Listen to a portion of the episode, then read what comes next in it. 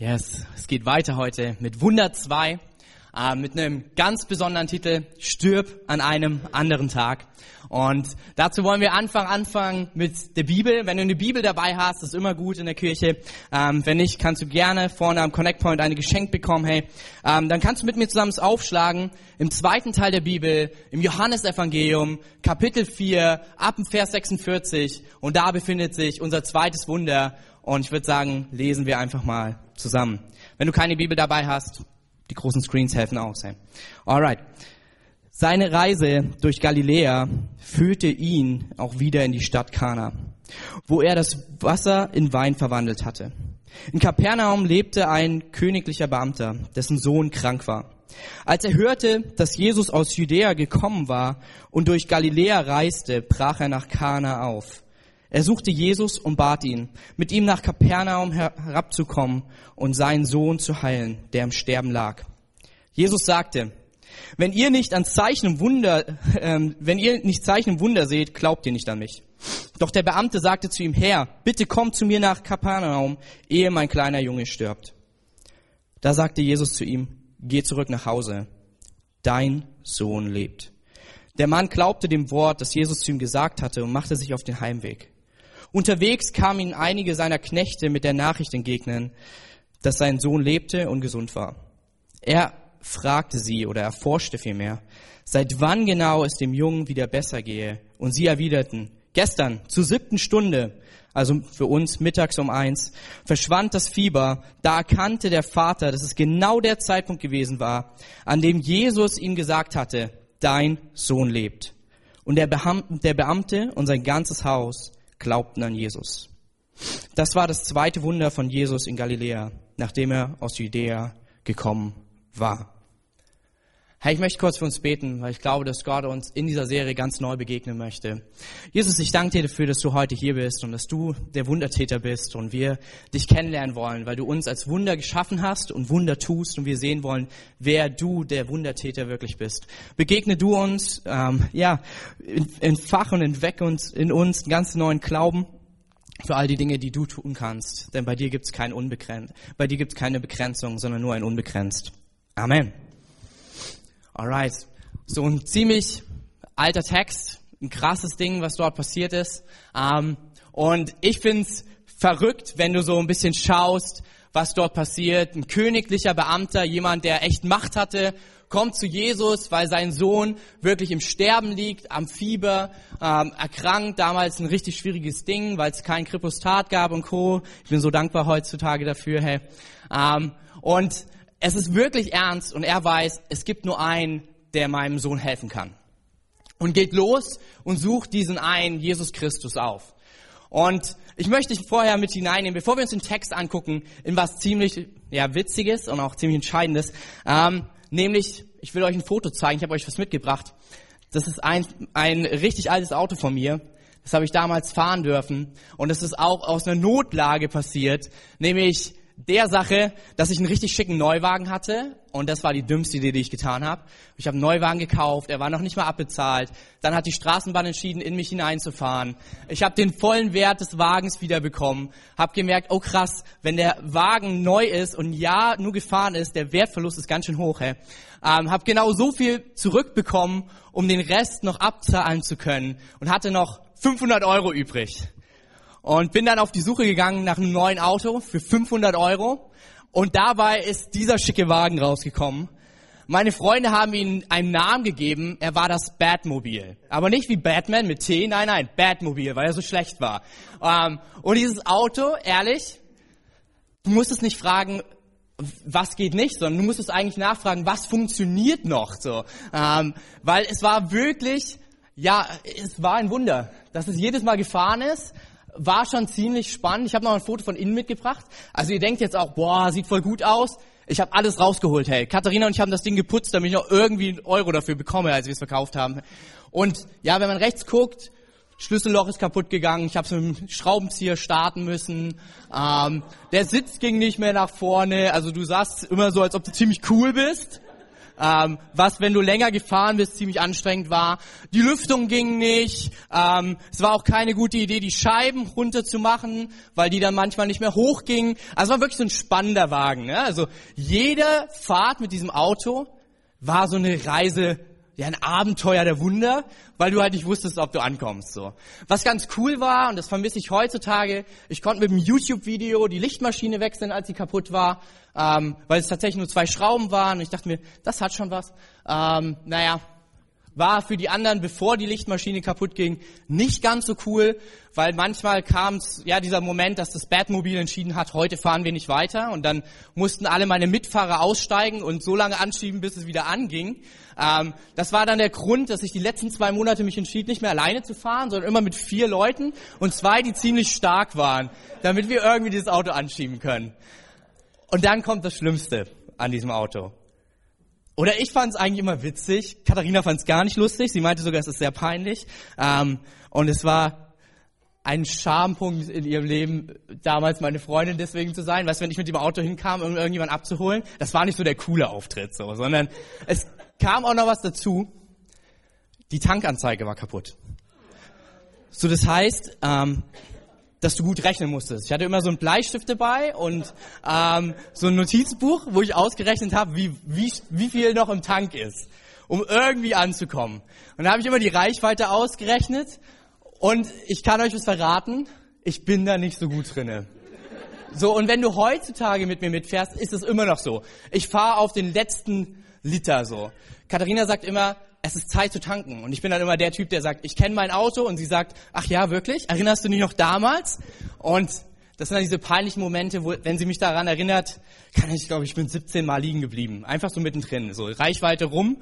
Das war der schamvollste Moment in meinem Leben immer. Hab dann immer meine Freunde angerufen, hey, es ist wieder soweit. Und die wussten, einer muss los, Benzin holen. Ich hatte schon extra so Kanister hinten drinne im Auto, falls es mal wieder soweit war. Und dann haben sie die abgeholt. Gott sei Dank gab es damals noch keine Instagram-Stories, sonst wäre ich jedes Mal drin aufgetaucht. So gab es nur ein paar lustige Facebook-Posts. So, hey, unser Jugendpastor ist wieder liegen geblieben und wir holen uns einen Tank, weil er einfach nicht mit seinem Leben nicht klarkommt. Nein, Spaß. Ähm, und es war wirklich so, ja, das Batmobil. Und es war etwas, wo du nie wusstest, kommen wir an das Ziel an? Und ja, wie weit reicht der Sprit noch? Wie viel Reichweite können wir mit diesem Auto noch ja irgendwie machen, wie viel Kilometer können wir klar machen. Und heutzutage, ich finde es immer wieder wahnsinnig, wir waren damit im Norden, in Kiel, von Kassel aus. Ich bin einmal alleine, ich weiß nicht warum, zum Freund nach München gefahren. Und es ist erst in München liegen geblieben, das fand ich ziemlich gut, aber es war wirklich immer so ein spannendes Ding, so bleibt man liegen oder nicht, ist die Reichweite noch im Rahmen? Oder ja, ist der Wirkungskreis dieses Autos beschränkt.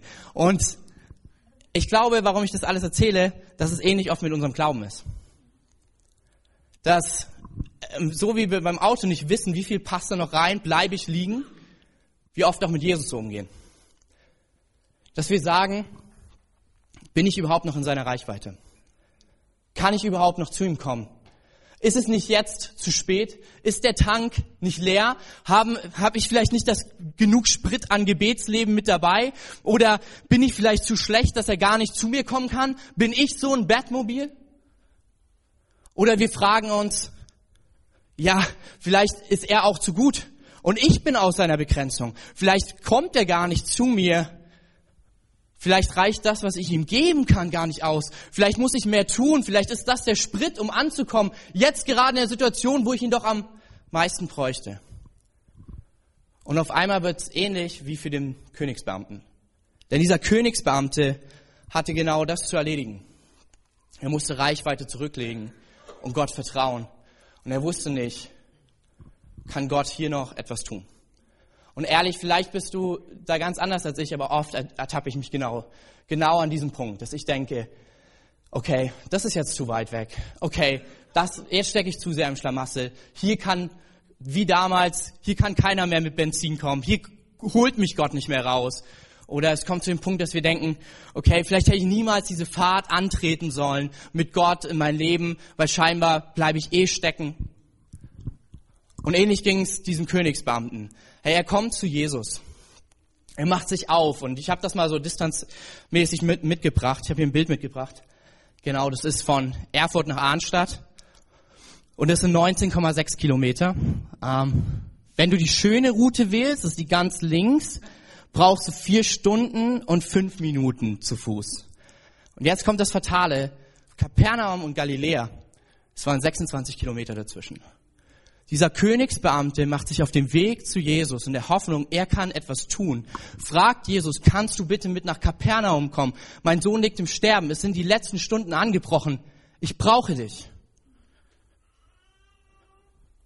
Und es passiert etwas, womit er vielleicht nicht gerechnet hätte. Jesus sagt zu ihm, geh heim. Ich kümmere mich drum. Ich weiß nicht, wie es dem Königsbeamten in dem Moment ging. Ich glaube, er hat sich gedacht, ich bin 26 Kilometer gelaufen.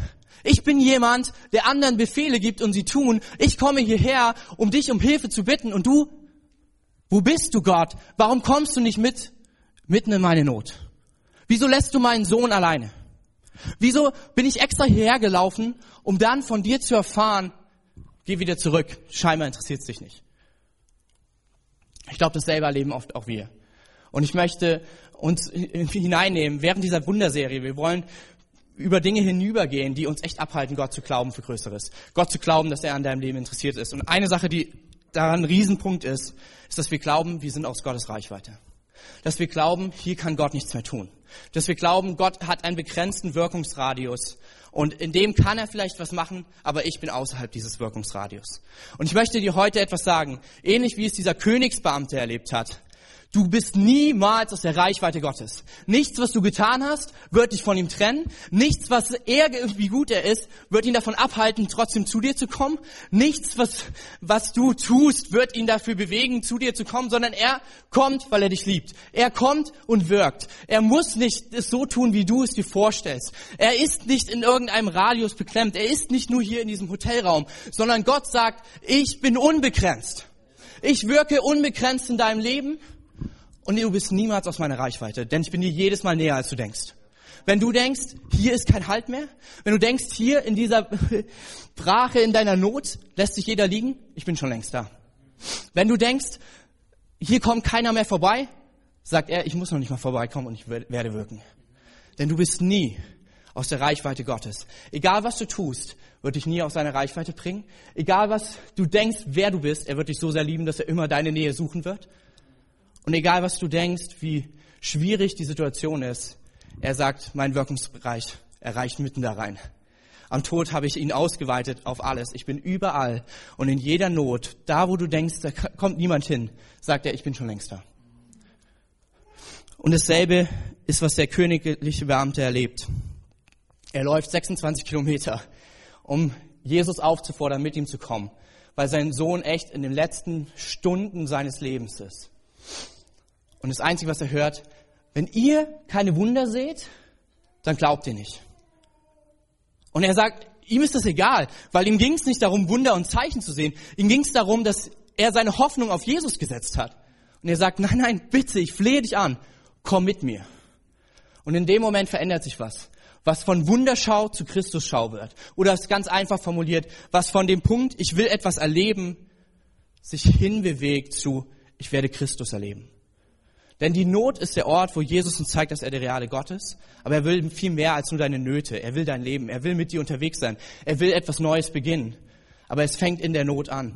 Und ich verstehe diesen Satz nicht. Ich weiß nicht, vielleicht macht er in dir keine Schwierigkeiten, aber in mir, ich denke, der Königsbeamte nimmt 26 Kilometer auf sich, um dann zu hören, hey, wenn ihr keine Zeichen und Wunder seht, dann glaubt ihr nicht an mich. So, hey, sorry, du willst ein Wunder?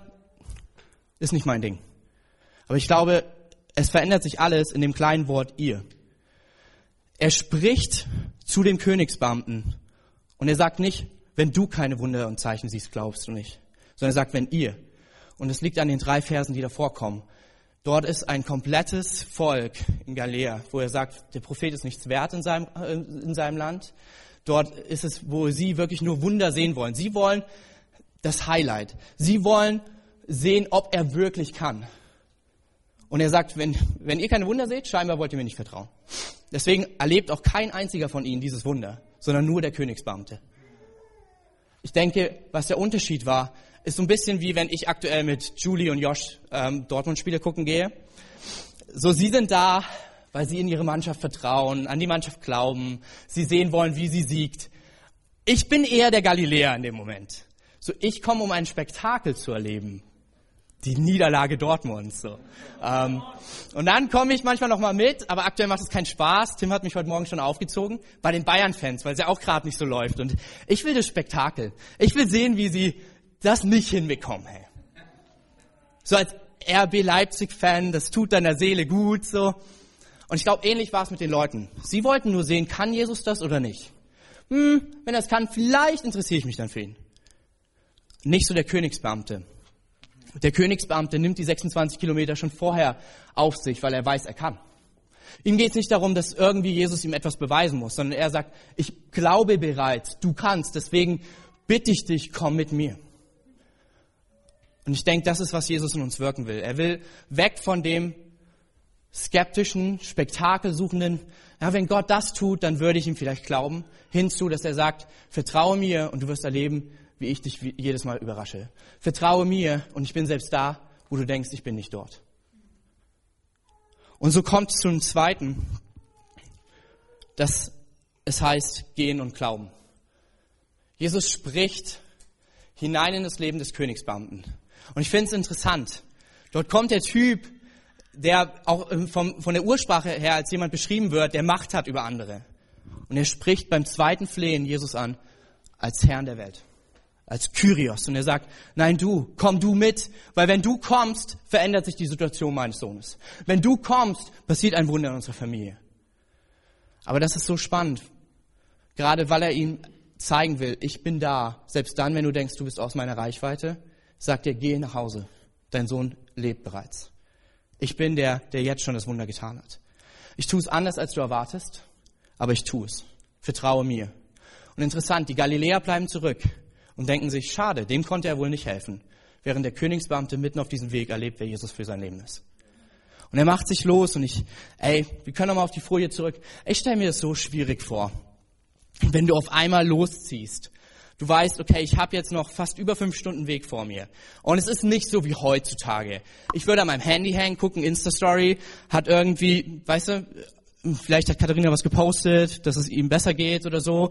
Ähm, vielleicht hat irgendjemand anders, der gerade da ist, was rausgehauen. Vielleicht, dass er auch gestorben ist, damit ich endlich weiß, was passiert. Und so ist er auf dem Weg und er läuft und er läuft. Und ständig in dieser Frage, kann ich Gott wirklich vertrauen? Kann ich ihm wirklich glauben, dass er jetzt was getan hat? Kann ich auf sein Wort vertrauen? Ich habe nichts gesehen. Ich habe nur dieses Wort, dass er sagt, geh zurück, dein Sohn lebt. Und mitten in diesem Gehen passiert etwas, nämlich das Wunder. Und das ist etwas, was ich heute Morgen uns ermutigen möchte als Kirche. Es braucht Glauben und es braucht Glaubensschritte, um ein Wunder zu erleben. So, wir sagen vielleicht, ja, okay, ich glaube, hilf meinem Unglauben und wollen dieses Wunder erleben. Aber er sagt, ich möchte dich mit hineinnehmen. Du sollst wirklich erleben, dass ich mitten in dieser Not bin und dass ich in der realen Not dir zeige, ich bin real und ich bin dein Gott. Und so lässt er uns Glaubensschritte gehen. Und du wirst es sehen, ohne Glaubensschritte kein Wunder. Glauben plus Glaubensschritte gleich Wunder. Und es ist nicht der Glauben und auch nicht die Glaubensschritte, die das Wunder wirken, sondern Christus ist es. Jesus ist der, der die Wunder wirkt, aber er lässt uns immer dran teilhaben. So sehen wir es in jedem Wunder. Die Hochzeit von Kana. Sie stellen das, äh, die Krüge mit Wasser hin und sie werden zu Wein. Wir sehen es hier. Er sagt, geh und er geht und im Gehen erlebt er das Wunder. Wir sehen es am, am Teich Bethesda. Er sagt, steh auf und geh. Er steht auf und geh und erlebt das Wunder. Wir sehen es bei der Speisung der 5000. Er sagt, verteilt ihr die fünf Brote und zwei Fische und sie erleben, wie sie 5000 Leute speisen. Er sagt es mitten im See, als sie Angst haben, sagt er, fürchtet euch nicht. Und sie lassen ihn in sein Boot und sogleich waren sie am rettenden Ufer. Er sagt es mitten zu den Blindgeborenen, dass er sagt, geh in den Teich, an Teich Siloa und wasch dich. Er wäscht sich und er kann wieder sehen. Er sagt es zu Martha und Maria, rollt den Stein weg und auf einmal läuft der Tote aus dem Grab. Ich glaube, für jedes Wunder braucht es Glauben, aber auch unsere Schritte. Es ist nicht entscheidend, wie du sie gehst, ob du voller Mut und voller Zuversicht sie gehst, aber dass du sie gehst. Und ich glaube, wir werden Wunder erleben. Und ähnlich war es bei ihm. Wahrscheinlich hat er gute zehn Kilometer zurückgelegt und sie kommen.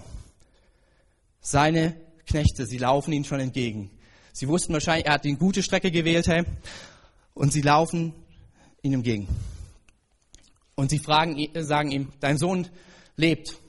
Und in dem Moment merkt er, jetzt ist der Punkt, wo ich rausfinden kann, ob ich Jesus vertrauen kann. Und er sagt, und ich finde, es kommt so, so schwach herüber. Er sagt nicht irgendwie, ja, wann war es denn, sondern er forscht richtig.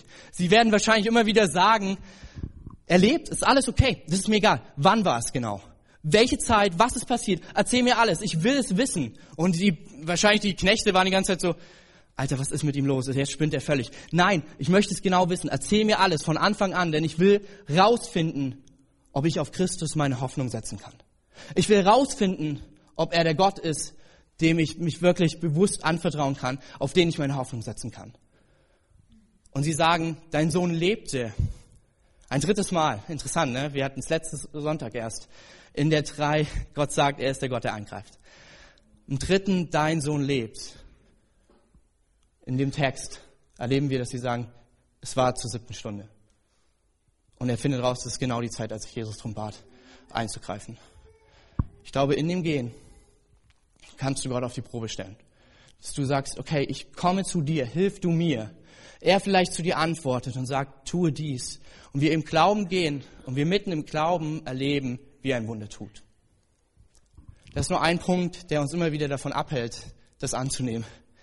Das ist der Punkt, der mir Schwierigkeiten bereitet. Und vielleicht dir auch. Und ich glaube, heute möchte Gott unseren Unglauben verwandeln in Glauben und Vertrauen auf ihn. Nämlich an den Punkt, dass wir denken, Jesus kommt zu spät. Dass wir denken, jetzt ist es rum. Ich weiß nicht, wie es diesem Königsbeamten ging. Hey, als die ersten zehn Kilometer abgelaufen waren und er sich vielleicht dachte, ich bin extra hin. Wo ist er? Was hat er getan? Warum kommt er nicht mit? Ist er vielleicht ein Gott nur für die Juden, vielleicht nur für dieses eine Volk und nicht für alle Menschen? Ist er vielleicht der, der nicht mir helfen möchte? Bin ich vielleicht nicht gut genug? Und er ist am Gehen und am Gehen und er, es kommt die Frage auf, ist Gott zu spät? Und er läuft weiter und ich denke, das ist das Entscheidende. Vielleicht manchmal denken wir, Gott tut Dinge manchmal anders, als wir es erwarten. Und auch zu einem anderen Zeitpunkt, als wir es erwarten aber dass wir einfach weitergehen und vertrauen an das, was er versprochen hat. Wenn er sagt, geh zurück nach Hause, dein Sohn lebt, dann ist es er, der nie lügt und die Wahrheit für dein Leben will. Und so geht er und geht er. Und sie erleben etwas ziemlich Entscheidendes. Er, und er kann es nicht für sich behalten, er muss es all den Knechten, sein ganzem Haus erzählen. Und sie fangen an, vom Wunder zum Glauben an Christus zu kommen. Er erlebt zu welcher Zeit es passiert. Zur siebten Stunde. Nicht nur die Zeit, als Jesus das sagte, sondern diese Zeit, wir rechnen heute Zeit anders, war 13 Uhr. Es war mitten in der Mittagshitze. Dann, wenn Leute, die Fieber hatten, immer gestorben sind. Es war die Todesstunde. Das ist das heutige fünf vor zwölf. Hier ist nichts zu tun. Oder damals im Mittelalter, aufgrund dieser Geschichte, sagte man, du befindest dich in der siebten Stunde. Da ist nichts mehr zu machen. Hier ist es, wo Leute an ihrer Not sterben. Hier ist es, wo, wo, die Leute von ihrer Not überwunden werden. Und mitten in dieser siebten Stunde, die Stunde des Todes, macht Jesus daraus die Stunde des Wunders. Ich glaube, das ist, was er für dein und mein Leben tun möchte. Er möchte sagen, ich bin der Gott, der nicht aus seiner Reichweite ist und der nie zu spät kommt. Ich bin der Gott, der nicht dich aufgibt. Ich bin der Gott, der immer für dich da ist. Ich fand es so faszinierend, Manchmal ist es anders, als wir denken. Manchmal schickt er uns zurück und sagt, geh zurück, ich kümmere mich drum. Ich habe es bereits getan. Und wir können uns kaum vorstellen, dass Gott es so tut, weil wir uns doch klar vorgestellt haben, wie er eingreifen muss. Und er tut es so anders. So war es bei meiner Oma. Sie kommt hier aus Mühlhausen und sie war eine Frau, die ganz klar immer wieder sagte, es kann keinen Gott geben und Junge, ich zahle dir dein Erbe aus, wenn du aufhörst, Theologie zu studieren. Sie war die, die auf den Knien sich hinlegte und sagte, bitte mach sowas Blödes nicht. Wir haben dich doch so gut erzogen, wie kannst du denn an so eine Dummheit glauben? Und ich fing an, für meine Oma zu beten, dass sie Gott kennenlernt, dass sie ihn erlebt, auf wundersame Weise. Jahre für Jahre vergingen. Jedes Telefonat redeten wir darüber, jedes Telefonat stritt sie mit mir darüber und sie sagte, das ist der letzte Quatsch, woran du glaubst. Und es ist so interessant, wie Gott Dinge manchmal tut. Er kommt nie zu spät. Er weiß die Zeit. Und mitten an meiner Hochzeit kamen wir vor eine riesengroße Entscheidung. Wo setzen wir meine Oma hin? So, sie war nicht nur, äh, sie war interessant, sie war ein Model in der DDR und davon gab es nicht so viele, hey. Mit einem Boxer verheiratet, so jemand, der wirklich, ja, die Leute hatten, hatten großes Ansehen an ihr und sie ließ, dass manchmal auch Leute wissen, wer sie war und vor allen Dingen Christen, hey. Und wir haben gedacht, wen können wir neben sie setzen? Und haben uns entschieden, meine Oma direkt neben Katharinas Oma zu platzieren. Die aus Gotha kommt, die damals vor der, vor der Mauer noch abgehauen ist und einen Amerikaner kennengelernt hat und irgendwie auch Christ geworden ist und die einfach absolut lieb ist, so. Du kannst Oma Inge echt alles sagen, sie wird dich trotzdem lieb haben. Und wir dachten, das ist ein guter Spot, meine Oma hinzusetzen, weil ich habe meine Oma total lieb. Nur manchmal verstehen die Leute nicht warum, hey, weil sie den anderen Leuten wissen lassen hat, jedes Mal, hier möchte ich nicht sein. Und sie kam auf einmal ins Gespräch. Und sie hört den Akzent von meiner, äh, von Katharinas Oma, den Thüringer Akzent. Sie hört, dass sie eine von, von ihnen ist. Nicht so ein komischer Wessi, hat sie damals gesagt, sondern auch so ein richtiger, echter Ossi. Und auf einmal fing Oma Inge an zu erzählen, wie Jesus ihr Leben verändert hat. Wie Jesus in ihr Leben kam und ihr Leben besser gemacht hat. Und meine Oma zum ersten Mal in ihrem Leben öffnete sich für Dinge, die sie niemandem anvertrauen würde. Ein paar Monate später rufe ich meine Oma an und sie erzählt mir, dass sie ein Entscheidungsgebet gebetet hat mit Katharinas Oma am Telefon, weil sie jede Woche telefonieren und sie sich für Jesus entschieden hat. Und es war so ein Schockmoment, weil Katharinas Oma, wenn wir mit ihr telefonieren, mit einem krassen Thüringer Akzent, meistens in Englisch telefonieren das ist super witzig. Und am Ende kommt immer die Frage auf, wofür kann ich noch beten? Und die, das letzte Jahr, als meine Oma lebte, kam immer wieder die Frage auf und sie war wie so ein Schlag in mein Gesicht. Wofür kann ich noch beten? Weil sie es von Oma Inge gelernt hatte.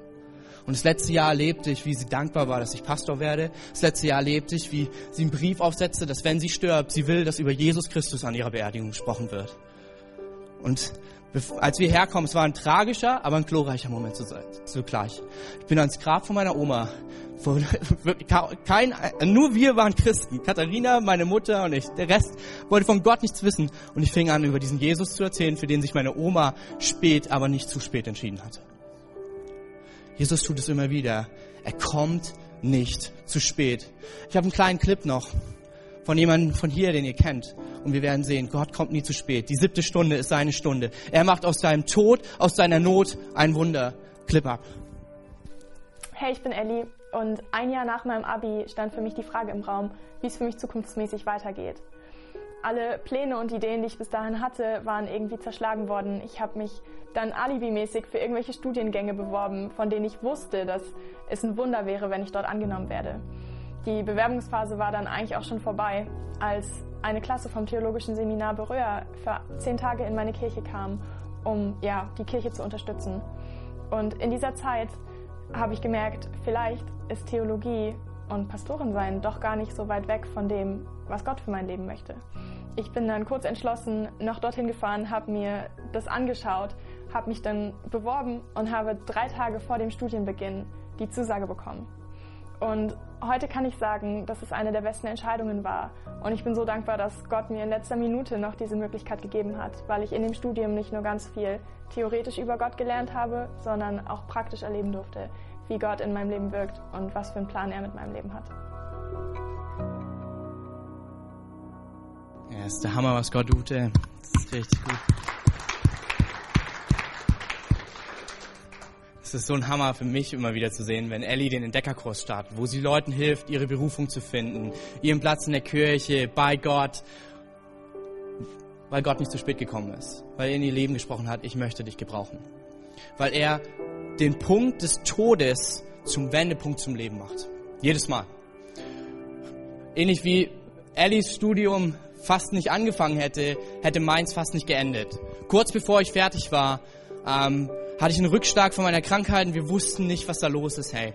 Wir hatten keine Ahnung, was passiert. Wir gingen von Arzt zu Arzt und ein paar Leute, die mich kennen, wissen, dass ich davor ja im Rollstuhl saß und die Ärzte, die einzige Antwort, die die Ärzte immer wieder hatten, warum es mir so schlecht geht, war, sie sollten eigentlich gar nicht laufen. Sind sie, seien sie doch dankbar für die letzten drei Jahre, wo Gott das wohl scheinbar in ihrem Leben gemacht hat. Jetzt ist halt Schluss. Und es war wirklich herausfordernd. Leute aus dem Seminar kamen zu mir, Dozenten, und sie haben gesagt, vielleicht wäre es gut, wenn du Berührer einfach aussetzt, dass du jetzt einfach, ja, dein Studium, ein Theologiestudium, mach mal einfach eine Pause. Ähm, oder vielleicht ist es auch Zeit abzubrechen. Vielleicht ist das, was Gott zu dir spricht. Und alles in meinem Herzen war klar, das kann es nicht sein. Das war nicht was, was Gott zu mir gesagt hat. Bis mein Direktor auftauchte und er meinte, ich glaube, diese Zeit, sie wird dir einiges beibringen darüber, wie Jesus ist. Weil er wird nicht zu spät kommen. Ich bin davon überzeugt, dass er eingreift. Und ich hielt an, diesen, an dieser Aussage fest. Und wir lesen zurzeit im Shape, in dem Bibelleseplan von der Kirche, viel über Hiob. Und ähnlich fühlte ich mich in der Zeit. Ich fühlte mich in der Zeit, als ob ja, Gott mich vergessen hat. Als ob er weit weg ist und scheinbar ich aus seiner Reichweite bin und scheinbar war es zu spät.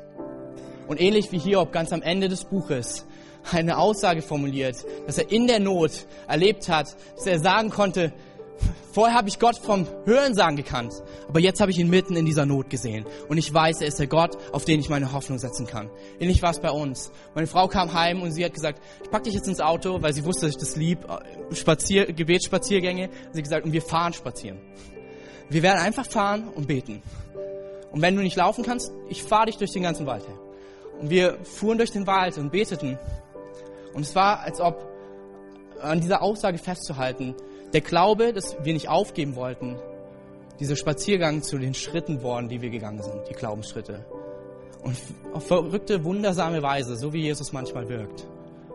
An dem Tag waren die Schmerzen weg. Wir gingen zum Arzt, wir konnten es dem Arzt nicht erklären, er konnte es uns nicht erklären. Seine einzige Lösung war, freu dich drüber und mach weiter. Ich ging zurück zum Studium, habe in zwei Wochen alle meine Prüfungen nachgeholt. Ich hatte bessere Noten, als ich sie vorher noch nie erlebt habe.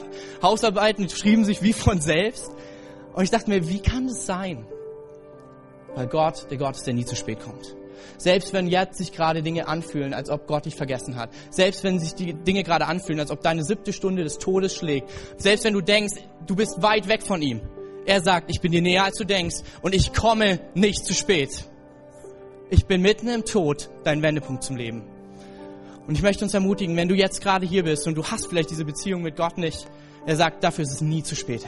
Ich bin gekommen, um dir das ewige Leben zu geben, was nichts anderes heißt als eine Beziehung mit Gott, wo du Gott reden hörst, wo du hörst, dass Gott eine Berufung, einen Plan für dein Leben hat und er wirklich an dir interessiert ist. Und wenn du diese Beziehung noch nicht hast, ich werde dir gleich die Möglichkeit geben, dich einfach zu melden und ähm, ja, diese Entscheidung anzunehmen. Sie ist einfach nur ein Gebet weit entfernt. Gebet ist nichts anderes als Reden mit Gott, hey. Und ich werde gleich von drei runterzählen. Und wenn du das bist, heb einfach deine Hand, damit wir und das Gebetsteam wissen, wie wir nachher diese beste Entscheidung des Lebens treffen dürfen gemeinsam und beten dürfen gemeinsam. Ich lade uns kurz ein, einfach gemeinsam unsere Augen zu schließen. Und wenn du hier bist und du hast diese Beziehung mit Jesus noch nicht, vielleicht ist es der erste Gang, wie bei dem Königsbeamten, zu Jesus hin, zu sagen, komm du mein Leben, ich brauche dich. Und heb gleich deine Hand. Drei, hey Gott liebt dich. Zwei, du bist nie aus seiner Reichweite. Er ist dir näher, als du denkst. Eins, heb deine Hand, denn es ist nie zu spät, mit Gott eine Beziehung zu starten. Hey.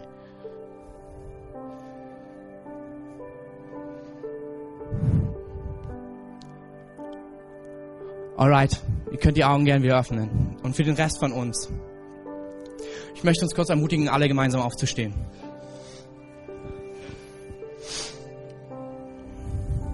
Und vielleicht gibt es diesen Punkt in deinem Leben, wo du echt ein Wunder brauchst, wo du gedacht hast, naja, ist nicht so schlimm, der Tank ist halt leer, dann laufe ich. Aber ich glaube, Gott möchte dich ans Ziel bringen. Oder vielleicht gibt es den Punkt, wo du gesagt hast, er kam halt nie. Und es ist okay, ich lebe damit.